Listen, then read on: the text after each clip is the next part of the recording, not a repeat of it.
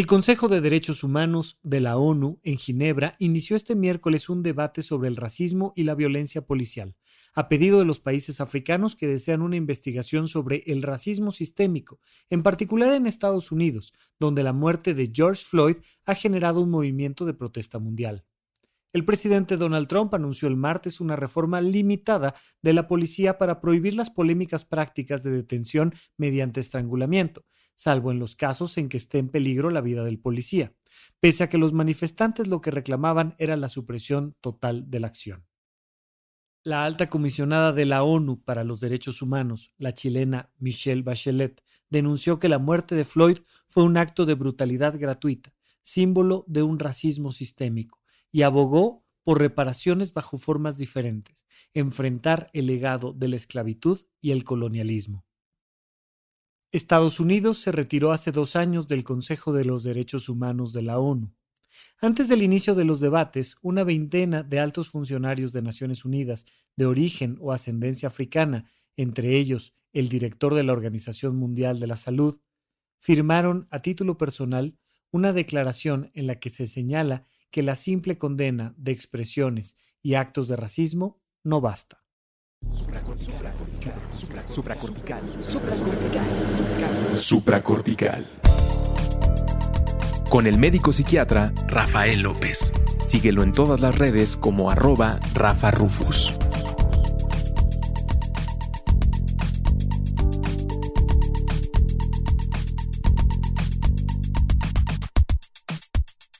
Bienvenidos a Supracortical, yo soy el doctor Rafa López, soy médico cirujano por la Universidad La Salle, soy psiquiatra por la UNAM y el día de hoy también me declaro profundamente racista. Y sí, eso es algo por donde tenemos que comenzar. Yo soy racista. Y tú que me escuchas también.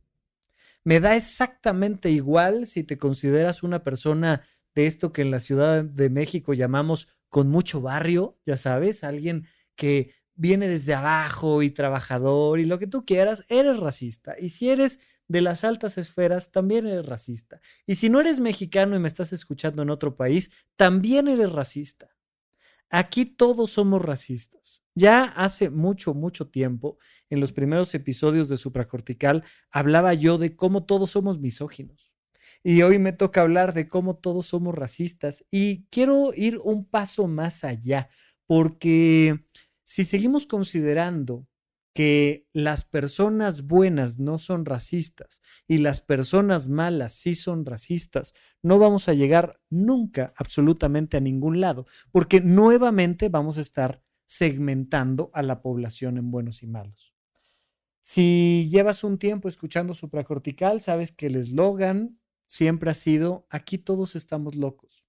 Cuando decidí comenzar este proyecto al cual ustedes le han dado vida y les doy las gracias cada que puedo y nunca voy a terminar de hacerlo, pues algo muy importante para mí era quitar esta idea de los psiquiatras estamos mentalmente sanos y todos los demás son susceptibles de que nosotros los psiquiatras digamos quién está loco y quién no. Si no partimos de que todos somos iguales, no podemos avanzar socialmente. Si no partimos de esa igualdad, nunca vamos a poder sanar los errores y las estructuras inadecuadas que hay en nuestra sociedad.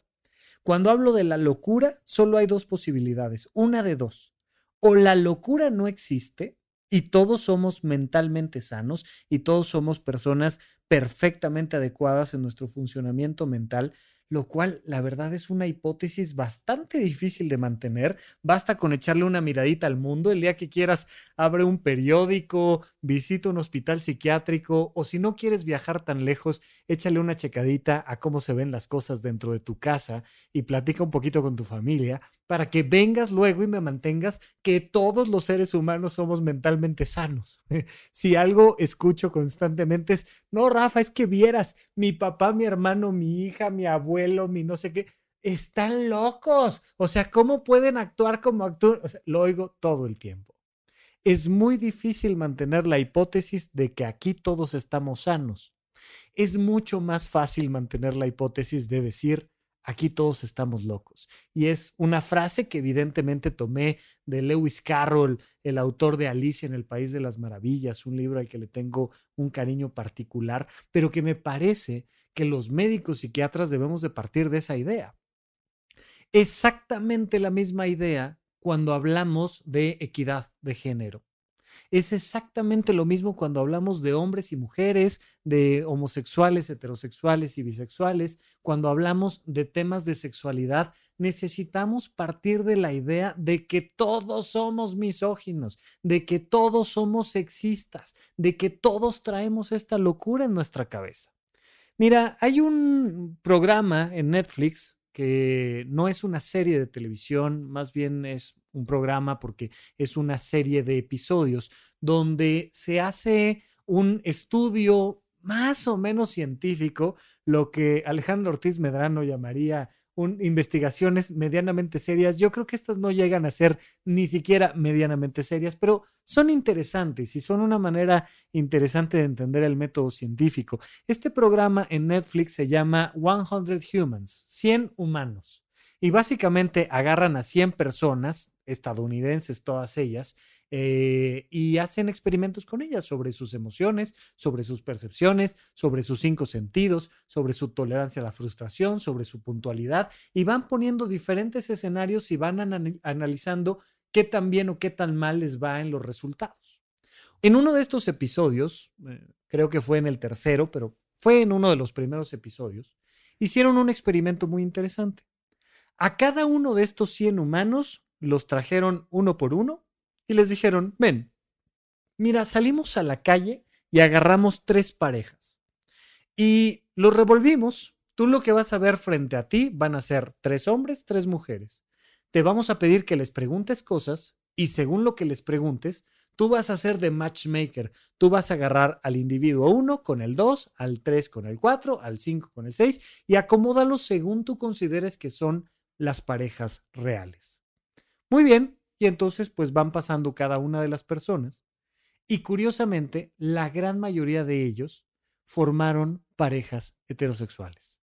La inmensa mayoría de estos 100 humanos pusieron a él con ella, a él con ella y a él con ella. Y en realidad, de las tres parejas, dos eran parejas homosexuales. Las personas bien pudieron haber preguntado, oye, ¿eres gay? Oye, ¿eres heterosexual? Y de ahí comenzar. A ninguno se le ocurrió. De repente, un caso muy interesante fue una chica, ella, entre los 100 humanos, ella es gay, tiene una pareja y además, por las cosas que dijo y por cómo luce en cámara, puedes asumir que es una persona que está constantemente hablando del tema, que es una persona que defiende la libertad, que habla abiertamente de la homosexualidad, que está trabajando constantemente en temas de equidad de género de maneras más o menos profesionales, pero se nota que es una persona para la cual el tema es importante. Aún ella formó parejas heterosexuales. Él con ella, él con ella, él con ella y nunca se le ocurrió pensar que dos de esas parejas eran gay. Más de una vez he estado yo en mi consultorio, sentado frente a una persona homosexual que tiene una pareja, evidentemente homosexual, diciéndole, perdóname, pero es que eres sexista, homófobo, o sea, y tenemos que cambiarlo. Rafa, ¿cómo? si resulta que estoy yo al lado de una persona, mi pareja es de mi mismo sexo, yo ya salí del closet, sí, pero simplemente por haber nacido donde naciste, en el momento en el que naciste, traes una serie de condicionamientos socioculturales que no te puedes quitar. Punto. Pasa exactamente lo mismo con el racismo pasa exactamente lo mismo. Y mira, esto no significa que los seres humanos seamos malas personas. De hecho, el racismo surge como respuesta, como un efecto adverso a lo que nos ha hecho los animales más impresionantes sobre el planeta Tierra. Los seres humanos tenemos una capacidad increíble de crear realidades sociales, es decir, de crear conceptos. Nosotros hemos creado el concepto del dinero, hemos creado el concepto de la justicia, hemos creado el concepto de la ética, hemos creado el concepto de la hermandad, hemos creado el concepto del trabajo, hemos creado todos los conceptos habidos y por haber. Incluso si recuerdas, por ejemplo, en la Biblia, se dice que cuando Dios creó al hombre, por supuesto, a él que es el hombre, ¿no? Cuando Dios crea a Adán, le da el poder de nombrar a todos los demás animales y a todos los demás habitantes del planeta. Esto es muy interesante, es, es un aliento divino que nos permite ir un paso más allá del resto de los animales sobre el planeta Tierra. La posibilidad de categorizar la realidad y construir a, través de esas categorías una realidad social, una realidad intangible. Eh, en el libro Sapiens se habla bastante, Harari habla mucho de esta realidad intangible, de esta realidad social. Y nos dice, oye, los derechos humanos, no sé si sabes, pero no existen. Tú no puedes agarrar tres kilos de derechos humanos, como tampoco puedes eh, llenar un garrafón con dos litros de justicia. Los derechos humanos no existen. La justicia no existe, la equidad no existe, los valores, todos los valores no existen en concreto existen en abstracto, existen única y exclusivamente en la mente de los seres humanos.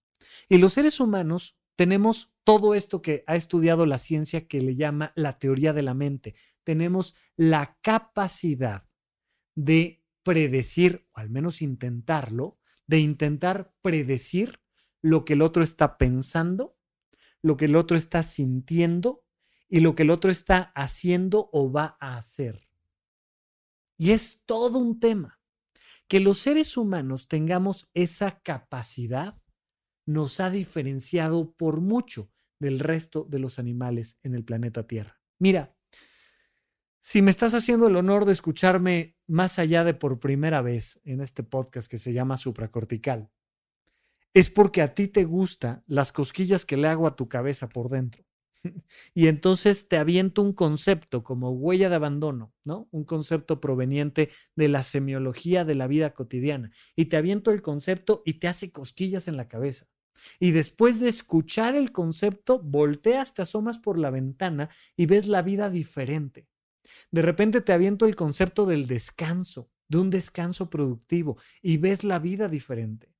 Todo lo que yo te platico aquí son las voces que me resuenan a mí de otros lados. Yo te cuento lo que mis maestros me enseñan, yo te cuento lo que leo en un libro, yo te cuento a través del filtro de mi cabeza lo que voy yo aprendiendo sobre el mundo y cómo me cambia la vida a mí. Yo a lo largo de los episodios de supracortical he ido cambiando. Entre otras cosas, por ejemplo, he cambiado a lo largo de estos años que he estado haciendo el podcast el concepto sobre las drogas y qué son las drogas y si son buenas y si son malas. Yo sigo firme en mi convicción. A mí no me gusta ni el café. O sea, yo alcohol bebo ahí muy, muy de vez en cuando y cuando bebo, bebo muy poquito.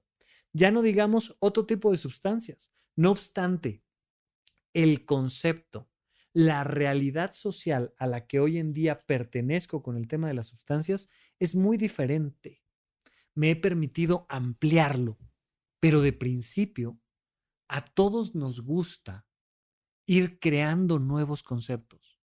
Algo que es muy bonito es ver cuando un niño dice, wow, cuando entiende algo, cuando de repente comprende el concepto de superhéroe o de supervillano, o cuando de repente entiende el concepto de ciencia, de invento, de robot, y te das cuenta cómo los niños van disfrutando y atesorando los conceptos que tienen en la cabeza.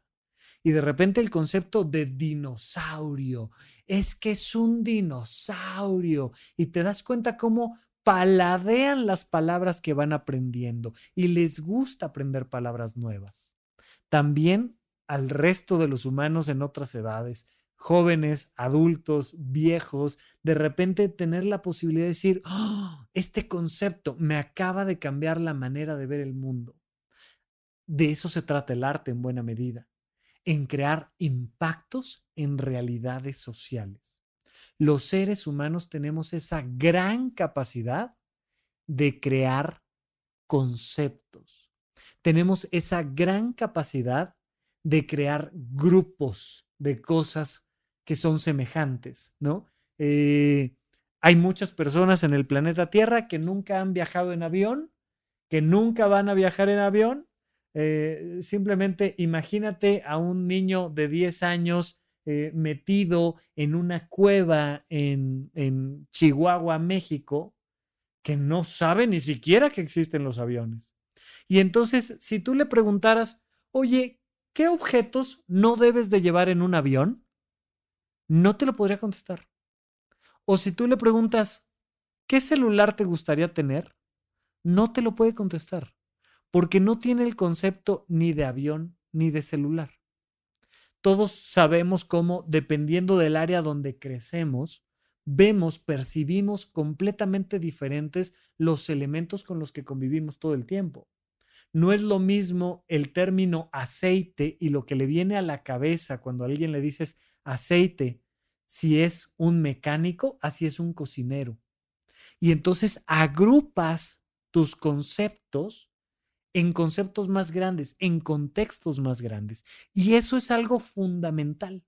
Los seres humanos tenemos, de hecho, la capacidad de heredar nuestros conceptos. Y le llamamos tradición y cultura. Y entonces lo que significa el Día de Muertos, por ejemplo. Pero desde lo más básico, como el concepto de mamá y lo que puede significar mamá, le, lo comentaba yo hace algunos episodios, no es lo mismo lo que piensas, mucho menos lo que sientes cuando escuchas el término mamá que cuando escuchas el término mother. Son dos cosas completamente diferentes. Y pregúntale a estas personas que vaya que tienen barrio lo que entienden cuando alguien dice mi jefecita. Es muy diferente el término mi jefecita que el término mami que el término mother. Ya cambiamos también bastante si hablamos de el jefe y no es lo mismo mi jefe que my father que mi papi. Y dependiendo de cómo lo dices y con el acento y con la estructura, va cambiando tu realidad social. Es virtualmente imposible que los seres humanos seamos seres humanos sin categorizar nuestro entorno. Aún el bebé más pequeño va a comenzar a buscar patrones de comportamiento y conducta con su mente. Y va a entender desde la más temprana infancia que la carota esta que vino a cambiarme los pañales es algo bueno y que la ausencia de carota es algo malo. Y entonces de repente a un bebé lo alejas de su mamá y llora. Lo acercas a su mamá y se calma. Y se vuelve casi, casi algo con lo que no lo hagan, podrías jugar. Alejas al bebé, llora. Lo acercas, deja de llorar. Lo alejas, llora. Lo acercas, vuelve a llorar. Y estás ahí jugando todo el tiempo con este alejar y llorar, acercar y dejar de llorar, y estás jugando todo el tiempo con el bebé y te das cuenta cómo él ya categorizó con mamá bueno, sin mamá malo. Punto. Los seres humanos categorizamos.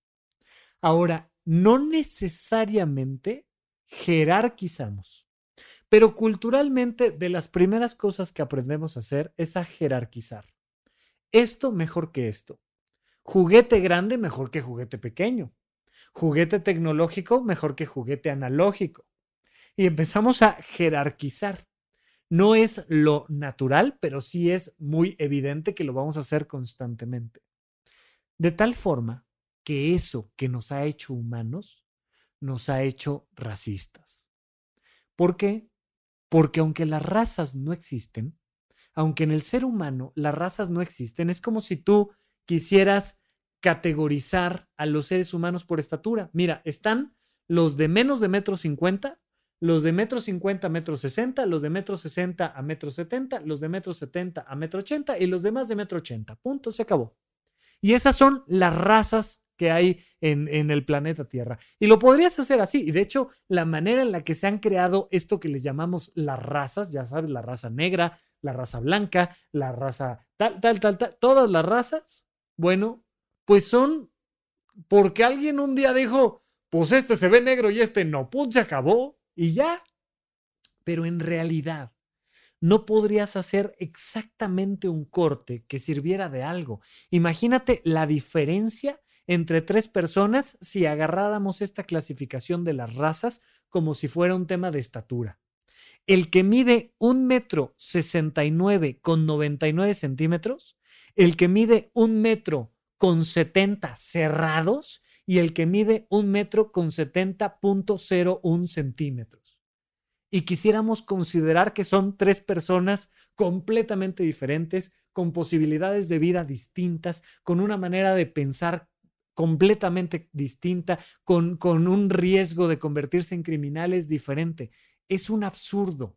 Bueno, los colores de piel son exactamente la misma historia. No hay negros y blancos y morenos y amarillos. No. Hay unos negros más blanquecinos, pero que además salieron con el cabello más rizado, pero con ojos medio verdosos, pero... Y así como la estatura, va siendo un continuum, también el color de piel. Se ha demostrado genéticamente que las razas en los seres humanos no existen. Claro, hay predominios familiares en cuanto a ciertas características genéticas y tú puedes tomarle un perfil genético a alguien y decir, bueno, estas dos personas están altamente emparentadas. Eso sí, pero de razas ni hablamos. No obstante, el hecho de que los seres humanos categoricemos, y entre otras cosas, categorizamos por color, pues hace que para todos nos sea bastante obvio que hay negros, que hay blancos, que hay morenos, que hay amarillos y que hay yo no sé qué cuántas razas. Eso va a pasar. No solo va a pasar, sino que además te vas a volver naturalmente, desde tu más temprana infancia, tú, yo que te hablo, nos vamos a volver naturalmente racistas, diferenciando a los que son iguales de mí de los que son diferentes de mí. Y entonces basta con que hayas crecido en un determinado contexto y nunca hayas visto a un, entre comillas, negro, para que de repente se te presente un negro y digas, uy, esta cosa asusta, ¿qué, pasó? Y, y empiezas a buscar las miradas de los adultos a los que sí conoces para ver cómo se relacionan con el negro en cuestión, porque de que se ve raro, se ve raro.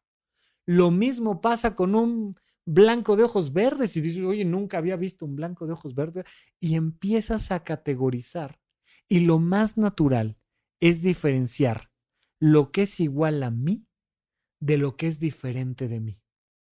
Los seres humanos, de manera muy infantil, muy natural, muy cultural, desde nuestra más temprana infancia, diferenciamos el mundo en lo bueno y lo malo, lo peligroso y lo seguro, lo correcto y lo incorrecto. Vamos a decir lo positivo y lo negativo, punto. La primer gran diferenciación que hacemos en nuestra vida es esto es positivo o esto es negativo. Mamá, positivo. Ausencia de mamá, negativo. Ya, desde ahí estamos partiendo los seres humanos, de manera muy infantil, vamos a categorizar en lo que se parece a mí o a lo que yo conozco y lo que no se parece a mí o lo que yo desconozco. Lo que se parece a mí, positivo, lo que no se parece a mí, negativo. Es un efecto adverso de algo fantástico en el universo que se llama la mente humana y vamos a hablar un poco más de eso cuando regresemos de un corte aquí en supracortical. ¿En dónde, cuándo y para qué escucha supracortical? Comparte tu experiencia en redes sociales para que más personas conozcan este podcast. Sigue al Dr. Rafa López en todos lados como arroba Rafa Rufus. Estamos de regreso con ustedes aquí en Supra Cortical. Yo sigo siendo Rafa López y sigo siendo profundamente racista, a pesar de los pesares. Y vamos a platicar un poco más de eso. Antes que nada, les agradezco a todas las personas que comparten estos episodios. Esa es la primera manera de ayudarme a que este programa sobreviva y que tengamos cada semana contenido gratuito que a ustedes les interese para reflexionar un poco sobre la mente, sobre el ser humano, sus emociones, sus acciones y sus vínculos interpersonales. Muchas gracias a las personas que me siguen en redes sociales, en arroba rafarufus con doble R en medio. Ya saben que particularmente en Twitter y en Instagram podemos estar interactuando un poco. Eh, siempre estoy tratando de planear y de ver y ponerle fechas a estar cada vez más y más cerca de ustedes. Pero bueno, a veces, a veces se complica un poco más. Por lo pronto, en redes sociales es que tenemos este contacto y les agradezco muchísimo. Oigan, estamos platicando del racismo y estamos platicando de un elemento fundamental nos gustan las cosas parecidas a nosotros y no nos gustan las cosas diferentes a nosotros. Aunque muchas veces nos atraen o se nos hacen llamativas, es muy fácil que inmediatamente incurramos en un prejuicio, es decir, en una presuposición de que algo es malo.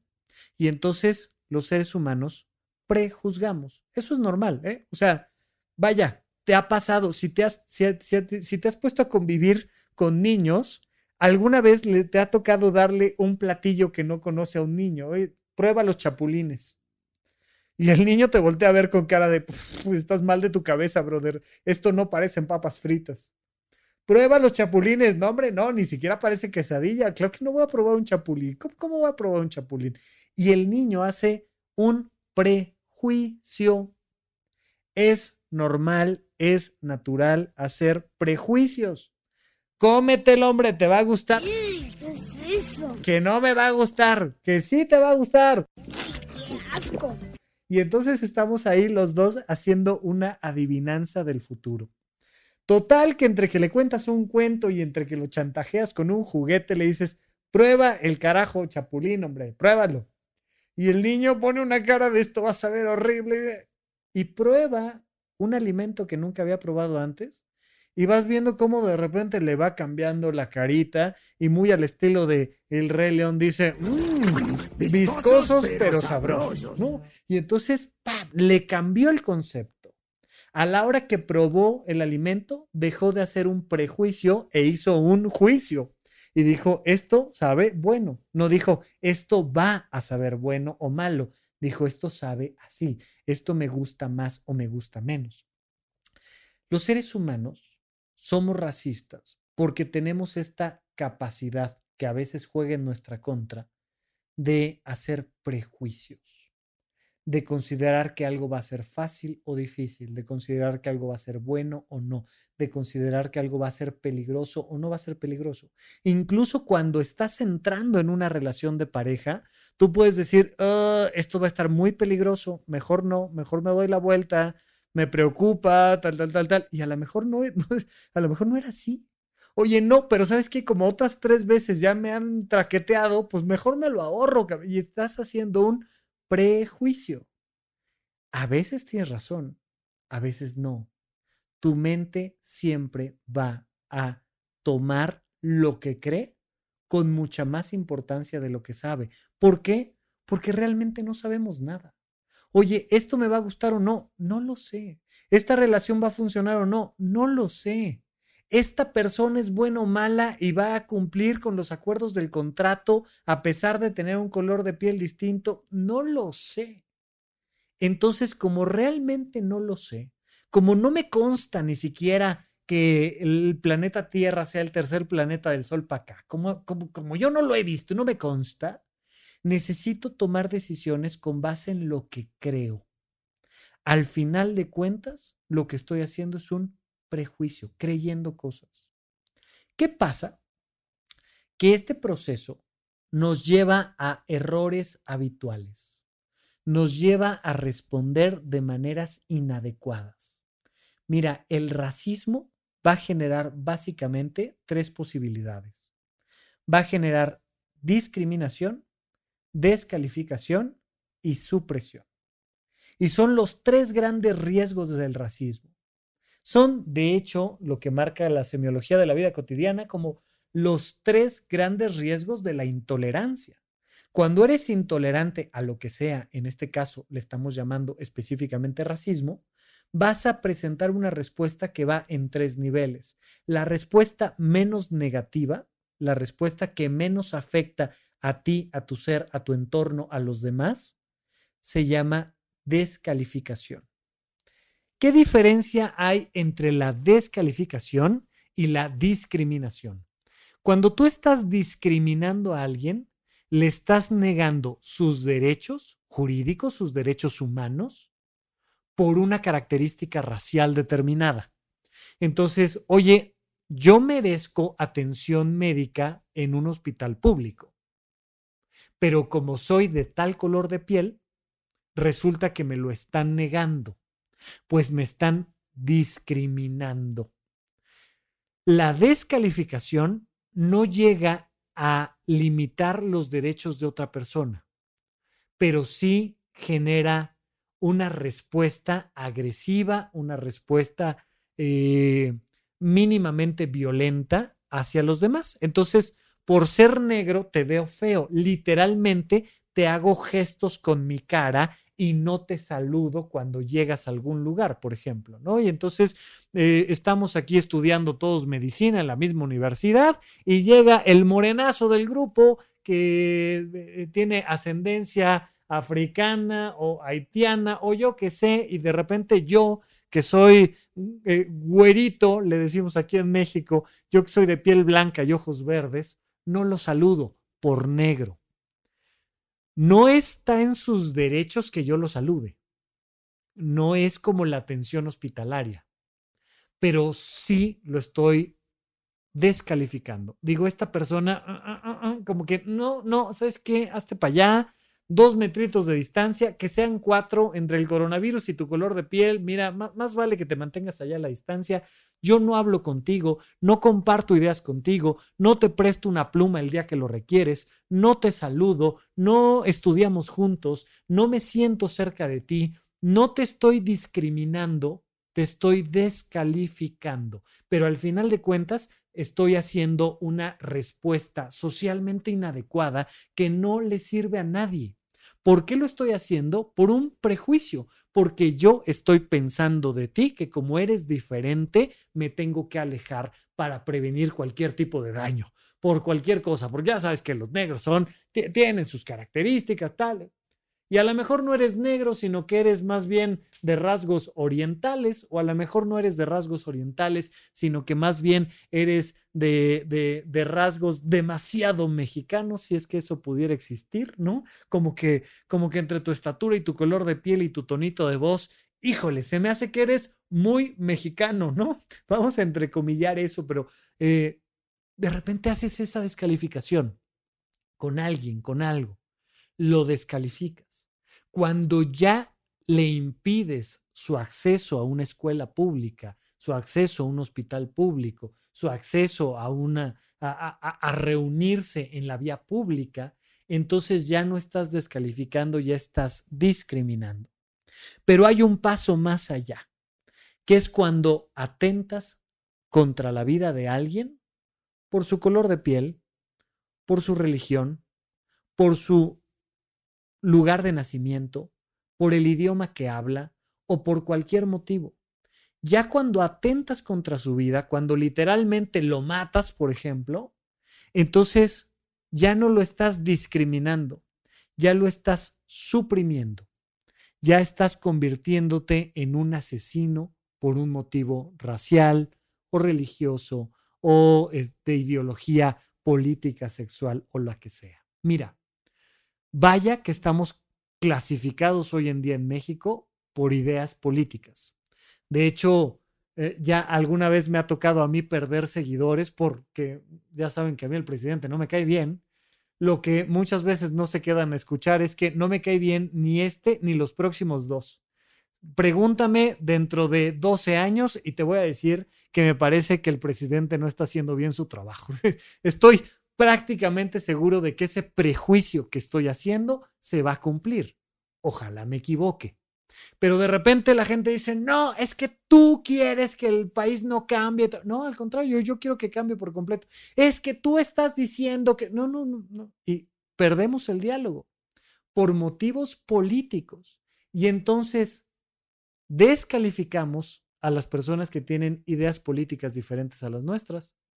Discriminamos a las personas que tienen ideas políticas diferentes a las nuestras y podemos llegar incluso a suprimir. Espero yo que no pase. A mí no me ha constado de nadie en México cercano a mí que por motivos políticos haya asesinado a alguien más, pero de que puede pasar, estoy seguro de que puede pasar. Ya sea por raza, por religión, por ideologías de lo que quiera, sexuales o de lo que sea, los seres humanos vamos a incurrir en descalificación, discriminación y supresión. Eso es muy peligroso. Es natural, es cultural y es inadecuado. Que algo sea natural y cultural no significa que sea adecuado. Es peligroso. Mira, tan natural es que de repente empiece a temblar y tú estés en un edificio y corras, grites y empujes. Es completamente natural, pero también es completamente una estupidez, porque tienes mucho más probabilidad de salir bien librado de esa situación y de ayudarle a los demás a salir bien librados de esa situación si no corres, no gritas y no empujas, aunque sea antinatural aunque tengas que entrenarte culturalmente para responder diferente a las circunstancias que te rodean. Las personas eh, que me ha tocado leer por ahí, escuchar por ahí, consideran que una manera de pelear contra el racismo es no generando etiquetas, no llamándoles negros a los negros, blancos a los blancos, morenos a los morenos, amarillos a los amarillos. No, no, no, no generemos etiquetas, todos somos iguales. Eso es tan buena idea como cuando a los papás se les ocurrió que había que poner a jugar fútbol a sus hijos sin llevar cuenta de cuántos goles metía cada equipo. No puedes, hombre. O sea, no puedes no saber quién ganó. No, no, no. Aquí todos somos este, personas que están eh, viniendo a convivir por la amistad y por el deporte. Sí, pero unos metieron cuatro goles y los otros metieron dos. Y basta con que los lleves a los niños tantito a los primeros grados de primaria para que ellos también sepan quién ganó y quién perdió. No podemos no llevar la cuenta de los goles, damas y caballeros. Tampoco podemos negar que hay personas negras y hay personas blancas y hay personas morenas y hay personas amarillas. Oye, pero de lo que se trata es de que hagamos un mundo mucho más justo. Entonces, por eso lo que queremos es no crear etiquetas. Discúlpenme, los seres humanos siempre vamos a crear etiquetas. Ok, ok, ok. Tú afirmas que los seres humanos siempre vamos a crear etiquetas. Sí, entonces significa que es imposible dejar de ser racista. Mm, más o menos. ¿Cómo más o menos? Sí, o sea, es verdad. Siempre vamos a categorizar a las demás personas y a todo lo que nos rodea. O sea, nunca te vas a acostar en la televisión y encender la cama. Siempre te vas a acostar en la cama y encender la televisión porque cuando llegas a una habitación dices, ah, esa es la cama, esta es la televisión, este es el refri, categorizamos siempre en objetos dentro de una habitación, siempre. Pero eso no significa que no podamos hacer algo para dejar de descalificar, de discriminar y de suprimir. Quiero comentarles que este episodio eh, surge en respuesta a los hechos, las noticias, los movimientos en redes sociales que ha habido respecto al tema del racismo. Por favor, no se pierdan el episodio de Arrasa con la raza de Mandarax, de el podcast hermano Mandarax con Alejandra Ortiz Medrano y Leonora Milán. Por favor, no se lo pierdan. No se pierdan también Derecho Remix, Cine Garage y al resto de mis compañeros. De hecho, por favor, escuchen podcast, porque una manera de pelear contra el racismo es escuchando conversar a los demás. Cuando escuchas ideas diferentes a las tuyas, y lo voy a enfatizar en un momento más, tu mente se amplía. Y a la hora que tu mente se amplía, tienes muchas más herramientas para enfrentarte a la vida. Entonces, bueno, eh, este tema a través de las redes sociales me lo comentó también, entre otras personas, Nicolás Gómez en Instagram, y me dice, oye, Rafa, ¿cómo le hago para no ser racista? Y entonces lo que le quiero contestar es, Nicolás, perdóname, no puedes. No puedes no ser racista. Ok. ¿Y entonces qué hago? Acéptalo y mantente atento. Sé el principal crítico del racismo personal. ¿Sirve señalar los actos racistas que hacen los demás? Sí. ¿Sirve señalar los discursos racistas que emiten los demás? Sí pero es muchísimo más importante que tú estés al pendiente de tu propio racismo. Si tú sigues pensando que las personas malas son racistas y las personas buenas no somos racistas, porque claro, resulta que nosotros nunca somos malos, ¿no? Nosotros somos los buenos, por tanto nosotros no somos racistas porque los racistas son malos. Y entonces caemos en esas categorizaciones infantiles tremendas, tremendas, que me parece preocupante que una persona piense así. Eh, por ahí, no me acuerdo si fue en Derecho Remix, pero, pero alguien decía, oye, fíjate qué curioso, yo nunca he estado de acuerdo con los pendejos. Yo siempre que escucho una estupidez, resulta que estoy del otro lado.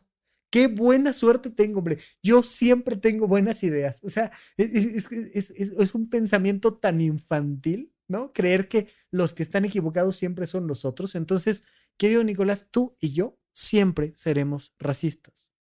De aquí a que alguien muera, vamos a ser racistas. Por tanto, mantente atento y siempre sé crítico de tu propio racismo. Punto número dos, no respondas rápidamente. A ver, no entendí. Claro, si yo te doy, por ejemplo, una de estas aplicaciones, Tinder, Bumble, ¿no? Eh, o algún software semejante donde puedas separar izquierda, derecha de me gusta, no me gusta, me gusta, no me gusta, me gusta, no me gusta, lo puedes hacer con niños, con políticos, con mujeres, con lo que tú quieras. Pero imagínate un software donde lo único que te presento es una foto y te doy un tercio de segundo, fíjate en esto, te doy un tercio de segundo para que digas izquierda o derecha un tercio de segundo. Necesito que veas la imagen e inmediatamente selecciones izquierda o derecha. Un día hazlo, ¿no? Pa, pa, pa, pa, izquierda, derecha, izquierda, derecha, izquierda, derecha. Si pudieras ver todas las imágenes que seleccionaste como me gusta y todas las imágenes que seleccionaste como no me gusta, ahí te va a aparecer una radiografía de tu racismo. Ahí te va a aparecer una radiografía de tu clasismo ahí te va a aparecer una radiografía de tu discriminación. Punto. Si me lo haces a mí, Rafa López, hoy en 2020, vas a ver mi respuesta racista. Por eso te decía yo desde el inicio, además de ser médico cirujano, soy racista. Vas a ver que me gustan cierto tipo de personas y no me gustan cierto tipo de personas. Punto. Es muy probable que esa categoría se forme en mis primeros años de vida por un lugar donde nací. Y mira que yo no nací en cuna de oro. O sea, vaya que no, vaya que crecí buena parte de mi vida en un pueblucho eh, bicicletero al cual le tengo un cariño impresionante. Pero de que era un pueblito, era un pueblito. Teníamos dos calles una iba toda recta y la otra daba una curva. Así es que cuando describíamos un lugar decíamos, te vas por la calle chueca o por la otra, punto. O sea, el pueblito de donde yo vengo tenía dos calles, punto. Aún así, por el lugar donde nací, por cómo nací, yo tengo mi propia clasificación de lo que considero bonito y lo que considero feo. Mientras más rápido te pida yo que respondas ante un estímulo, más van a salir tus condicionamientos. Mientras más te pido que te tomes un tiempo, que analices, que escuches, que veas, que saborees, que toques cualquier cosa, más posibilidad vas a tener de permitir la entrada de la diversidad en tu vida. Literalmente, una vez que le das un beso a, tres personas de razas distintas, dices, hombre, esto de las razas está muy bien, hombre. Yo, yo ¿por, ¿por, qué había discriminado tanto tiempo si podemos ampliar el abanico de placer en la vida? Oye, y de repente te das cuenta que probar a alguien, lo estoy diciendo literal, darle una mordida en el labio a alguien, te hace darte cuenta de que, de que esto de la diversidad está interesante. Bueno, escuchar a personas distintas que hablen en idiomas diferentes, ver películas que provienen de países diferentes, tocar, agarrar la mano de alguien, resolver un problema para alguien que tiene un nivel socioeconómico diferente al tuyo, te permite ampliar tu respuesta automática y incorporar la diversidad. Y de repente te das cuenta de que independientemente de la edad, del género, de la orientación sexual, de la raza, de la religión, ¿no? O sea, he conocido personas que son sumamente agresivas con los católicos porque ellos son católicos y como sus papás eran católicos y los obligaban a, ir a la, a la, iglesia todos los domingos, dicen, no, los católicos, imagínate, te avientas a rajatabla, los católicos son unos imbéciles. Y de repente, pájatelas por descalificación completita a todos los de la misma religión. Escuchar un podcast católico, cristiano, budista, de gente negra, amarilla, morena, de, de, un partido político, de otro, el tener la posibilidad de tomarte el tiempo de escuchar, de platicar, de probar, de tocar a personas diferentes que tú, te va a permitir disminuir tu respuesta racista. Ojalá nunca suprimas a nadie, espero yo de principio, pero no descalifiques y no discrimines. Si discriminas, pues al menos ya nada más descalifica y si descalificas, de preferencia no lo hagas. Acércate. Mira, no se trata de evitar las etiquetas. Se trata de ampliar las etiquetas. Porque sí, esta persona es católica. Ok, sí, y los católicos tienen una manera de pensar muy particular, sí. Pero además es un chico joven, es un católico joven. Ajá. Y además de ser un católico joven, es un católico joven gay. Ah, ok. Y además de ser gay, es bailarín. Ah, ok, es bailarín. Y además de ser bailarín, fíjate que también estudió matemáticas. Ah, ok. Y vas llenando de etiquetas. Y entonces, mientras más etiquetas tienes, más caminos tienes para salir del laberinto. Cuando tú empiezas a moverte por una sola línea y usas un solo concepto para relacionarte con alguien, vas caminando en una cuerda floja. Vas caminando sobre la cuerda floja de los negros o de los blancos o de los lo que quieras, de los morenos. Y de repente te ponen otra cuerda, que es el de los hombres y las mujeres. Y te ponen otra cuerda, que es el de la orientación sexual y el de la religión y el de el trabajo y el de la estatura y el de la edad y empiezas a tener muchas maneras para caminar, ya no tienes una cuerda floja, ahora tienes un puente creado con cuerdas y es mucho más fácil moverte. No se trata de eliminar las etiquetas de nuestra vida. No se trata de que te convenzas de que no existen los negros, por favor. O sea, no, no, no, eso, eso no va a pasar nunca. Vas a ver a alguien y vas a decir, este brother es negro, punto. Se acabó. Pero relacionarte con él únicamente por su color de piel es una estupidez.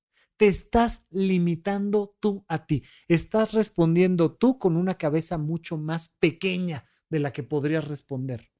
Entonces, de lo que se trata es de ampliar los condicionamientos, de meter más etiquetas y más etiquetas y más etiquetas. Una de las maneras en las que tuve la oportunidad de percibir diferente todo el tema de la marihuana, por ejemplo, fue escuchando aquel antiguo programa de puentes llamado eh, Toque de Queda. Y entonces de repente escuchar a alguien que dice, mira, el consumo de la marihuana puede ir por acá y tiene estas perspectivas filosóficas y políticas y esta, esta historia mexicana de la política, de la legalización o no de las sustancias y empiezas a tener la oportunidad de a una planta etiquetarla diferente. Y le empiezas a poner más y más y más y más y más etiquetas y empiezas a tener tú la posibilidad de armar una estructura distinta. Es lo mismo que pasa con los legos. Si tú solo tienes tres piezas de Lego, pues lo más que vas a poder crear es pues tres piezas juntas de Lego, punto, se acabó. Pero de repente empiezas a meter más piezas y más piezas y más piezas y más piezas y entonces conforme más piezas de Lego tienes, puedes crear ahora un helicóptero, pero ahora un barco, pero ahora una torre Eiffel, pero ahora un dinosaurio. Y mientras más piezas tiene tu cabeza, mejor puedes responder ante las dificultades de la vida cotidiana, ante un elemento, el que sea. Vas a poder arrestar tú que eres un policía de diferentes maneras a alguien mientras más piezas tienes en tu cabeza. Pero cuando tienes tres neuronas, que las tres piensan exactamente igual, pues siempre vas a responder de la misma manera, con descalificación, discriminación o lo peor, con supresión mete piezas en tu cabeza. Te lo he dicho muchas veces a lo largo de los episodios. Es muy importante que escuches personas que piensan distinto que tú.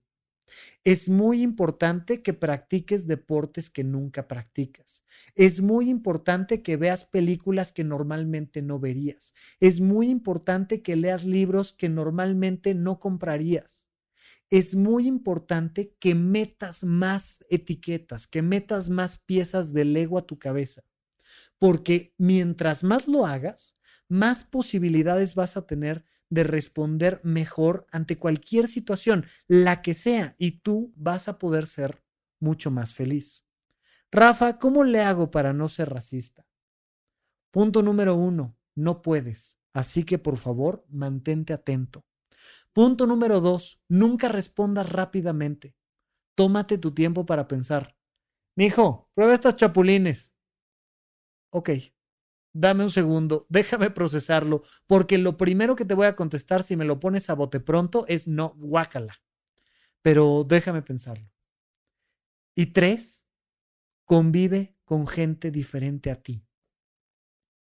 Sí, tú y yo somos racistas pero en la medida en la que lo aceptemos y dejemos de pensar que los buenos no son racistas y los malos son racistas, en la medida que entendamos que todos los seres humanos categorizamos y nos demos la oportunidad de tomarnos un minutito para pensar dos veces nuestras conductas racistas y podamos abrir oídos, ojos a las personas que piensan, se ven, construyen, trabajan diferente que nosotros, vamos a ir creando de este mundo un lugar mejor para todos. Les agradezco muchísimo su atención, les mando un gran abrazo. Hasta la próxima. Supracortical. Supracortical. Con el médico psiquiatra Rafael López. Síguelo en todas las redes como arroba Rafa Rufus.